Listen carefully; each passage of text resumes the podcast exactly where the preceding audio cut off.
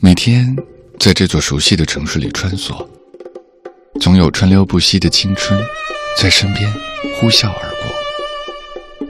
对面的人群都在追赶，有些人的样子怎么也想不起，有些声音怎么也忘不掉。打开莫小姐的麦克风，用文艺复兴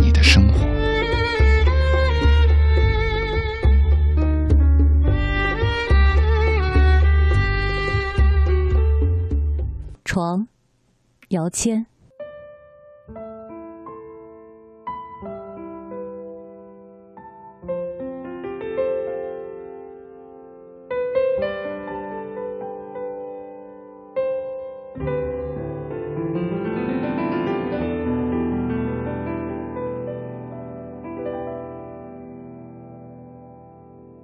在今年春节期间，经过反复思考之后。我给自己一个愿景：从今年开始，我要努力做一个除了工作以外，生活里还有更多选项的人。第一件我想做的事，就是暂停了三四年没做的事儿——旅行。曾经，旅行是一件每年值得期待的事，当时永远为旅行赋予了很多想象，也许。从长计议，规划一整年，也有过即兴决定旅游地点。无论怎么做，旅游总是在寻常人生中一小段不寻常的记忆。然而这三四年，不知道中了什么邪，停摆了这一项。因此，我决定从今年开始，再拾回这个行为。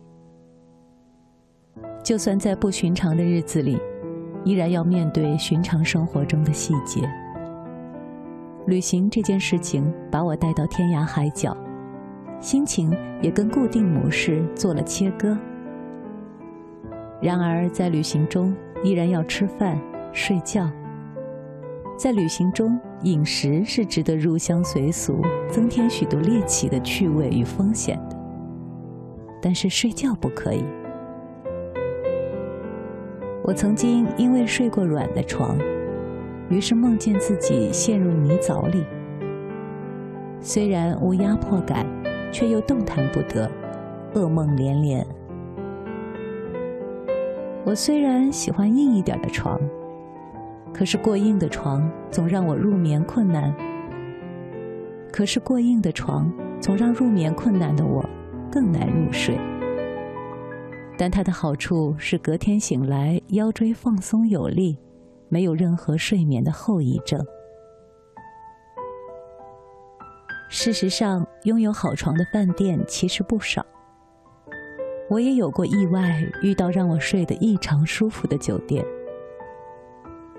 记得有一年去香根赏樱花，我选择在富士山下一家温泉民宿住了两夜。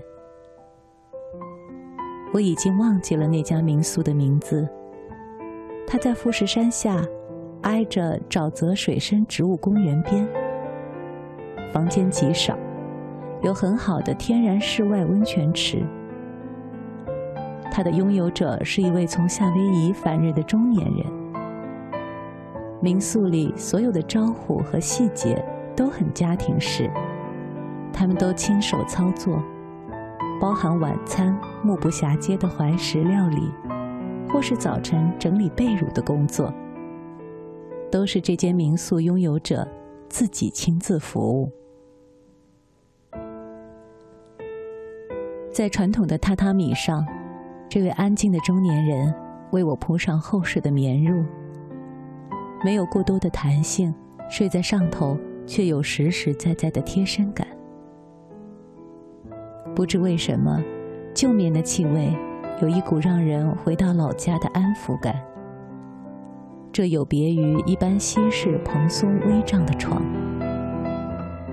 这也许是西方人与东方人对床的审美差异吧。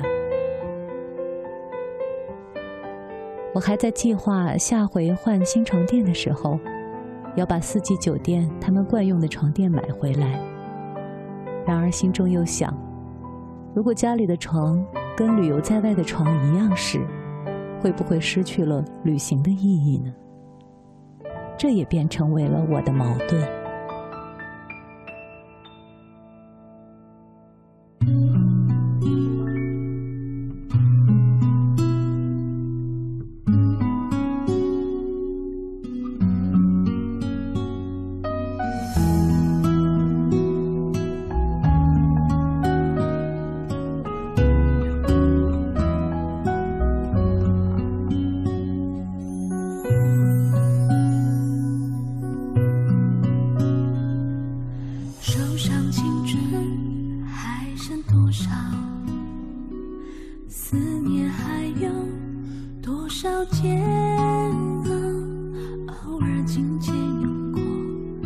数字留下了时光的线条。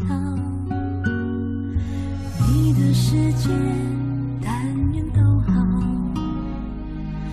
当我想起你的我。